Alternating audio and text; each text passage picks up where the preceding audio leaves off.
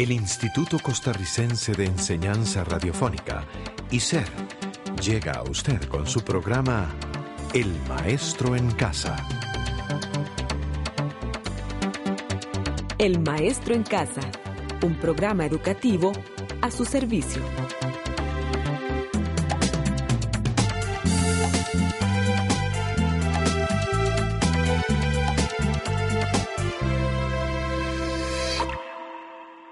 Bienvenidos a este su programa de El Maestro en Casa. Es un gusto contar con su compañía. Le hacemos llegar un caluroso saludo. Hoy profundizaremos sobre el tema de la semana decimotercera del libro Jarras en el área de los estudios sociales. Semana en la que desarrollaremos uno de los hechos históricos más importantes, el proceso de independencia de América Latina. Recordemos que las colonias hispanoamericanas estuvieron bajo el dominio del Imperio Español por más de 300 años hasta que en las primeras tres décadas del siglo XIX es cuando las colonias logran la independencia. ¿Cuáles razones llevaron a los americanos a buscar la independencia? Los movimientos de libertad tuvieron un origen únicamente americano. La independencia de América Latina fue producto de factores internos y externos en el ámbito político. La Ilustración, la Revolución Francesa, la independencia de Estados Unidos de Angloamérica y la invasión de Napoleón Bonaparte a España fueron factores externos que influenciaron esa independencia. Se dice que son factores externos porque sucedieron fuera del territorio hispanoamericano.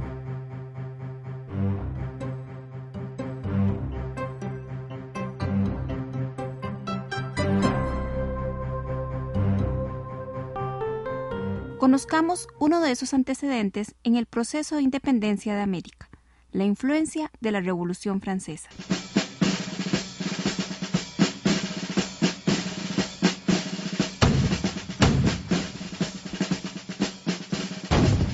La Revolución Francesa fue un movimiento que se desarrolló entre los años de 1789 y 1799.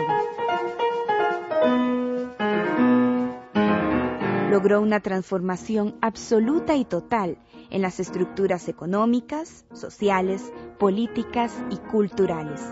Sobre sus alcances se dice, la Revolución Francesa es uno de los hechos más significativos que ha presenciado la humanidad y no solo tuvo importancia en Francia, sino que trascendió a todos los pueblos del mundo.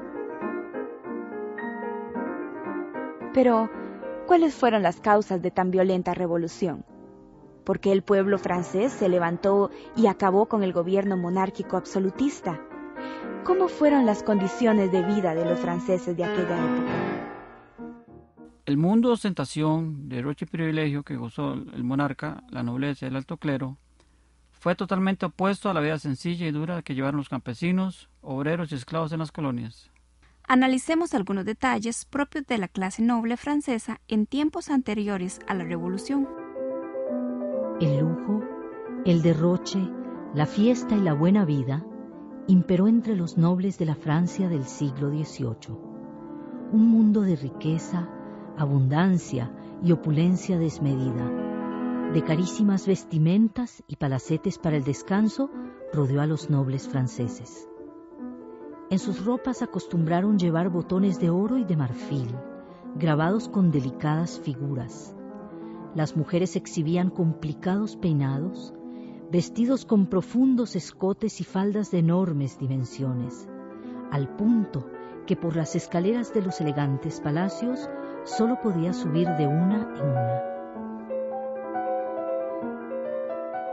Las fiestas, los bailes y los grandes banquetes fueron actividades muy comunes entre la nobleza. También la cacería fue práctica frecuente, la cual era realizada en los extensos bosques que rodeaban los castillos de los nobles. Entremos en el Palacio de los Espejos de Versalles, que fue uno de los escenarios de la Revolución.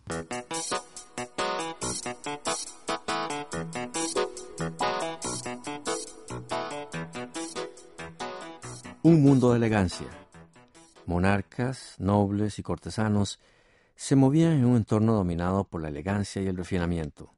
La moda cortesana era más que una frivolidad, tenía una fuerte carga simbólica, un lenguaje propio que marcaba jerarquías, alcanzaba un esplendor insospechado en las grandes ceremonias, en las que abundaban materiales lujosos, bordados, encajes y pasamanería trabajada con hilos de oro y plata. La consecuencia fue la creación de nuevos puestos de trabajo y reconocimiento de las creadoras de la moda como profesionales. De hecho, puede considerarse las antecesoras de la actual y prestigiosa industria francesa de la alta costura. Evidentemente, dada la posición de la cúspide de la pirámide social, el atuendo del rey de Francia era único e irrepetible.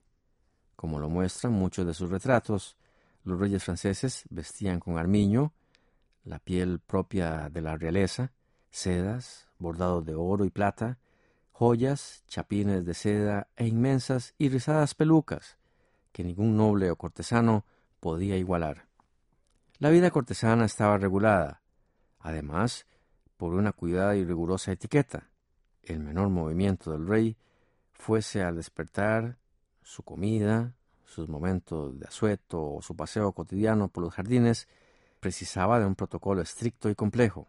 Este ha pasado a la posteridad como etiqueta versallesca, pero lo cierto es que contemplaba por igual tanto para la corte, tanto si la corte se hallaba en Versalles como si estuviera en París.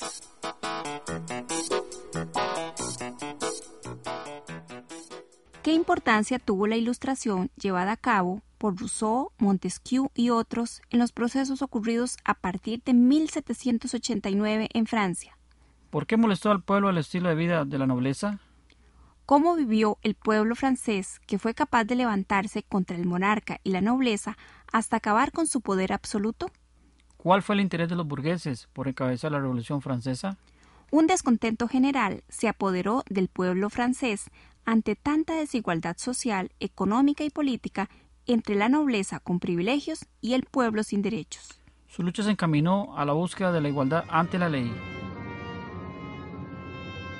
Mientras que en los palacios y sobre todo en el de Versalles, el lujo era desenfrenado, en las ciudades y en el campo de Francia la gente vivía en condiciones miserables. Carecían de los artículos más indispensables. El pueblo pasaba hambre estaba asfixiado con el pago de elevados impuestos que se destinaban a sostener la lujosa vida de los nobles.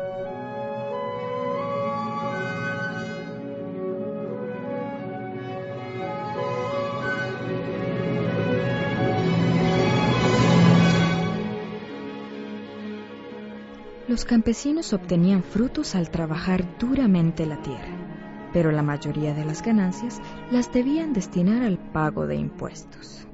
Los burgueses o ricos comerciantes de las ciudades también se opusieron a los privilegios políticos de los nobles, quienes a pesar de contar con dinero y riquezas, no tenían participación política alguna.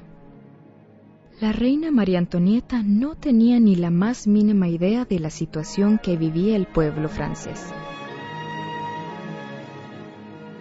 Se dice que un día observó una multitud hambrienta y desesperada, reclamando ante las fuertes verjas del Palacio de Versalles, y al preguntar qué sucedía, se le dijo que el pueblo tenía hambre, que quería pan, a lo que la reina respondió, ¿y por qué no comen pasteles? Después de sangrientas revueltas por toda Francia, el pueblo tomó la Bastilla, que era el símbolo de opresión, algo así como la prisión del Estado contra sus opositores. Este hecho histórico se produjo el 14 de julio de 1789, fecha en que celebra Francia su fiesta nacional. Entre otras consecuencias de la Revolución Francesa están la caída del antiguo régimen al abolirse la monarquía absolutista, así la reina María Antonieta y el rey Luis XVI fueron los últimos monarcas franceses. El ascenso al poder político, económico y social de la burguesía capitalista se proclamó la igualdad de los derechos, recopilados en la Declaración Universal de los Derechos del Hombre y del Ciudadano. La mujer no tenía inclusión en estos derechos ni se le consideró ciudadana. Lo logró después de 120 años. A raíz de la declaración se estableció la división de poderes y el poder residió en el pueblo. Lo mejor es que los principios de libertad, igualdad y fraternidad se difundieron por todo el mundo. Así hemos repasado sobre los antecedentes, causas y consecuencias de la Ilustración y la Revolución Francesa. Los ideales de la Revolución Francesa lograron llegar a muchos pueblos del mundo. También se fomentaron los movimientos nacionalistas y comenzaron a surgir ideas de independencia en colonias hispanoamericanas. las ideas revolucionarias de libertad, igualdad y justicia llegaron a conocimiento de los criollos y de los esclavos en América. Estos, imitando al pueblo francés, decidieron buscar su independencia y liberarse del yugo español. Para finalizar, la ilustración y la situación histórica de Francia del siglo XVIII fue un ejemplo para el mundo americano, entre otros elementos externos, para su independencia. Por hoy hemos concluido y le agradecemos su compañía. Este programa fue producido por ICER en colaboración con el Ministerio de Educación Pública.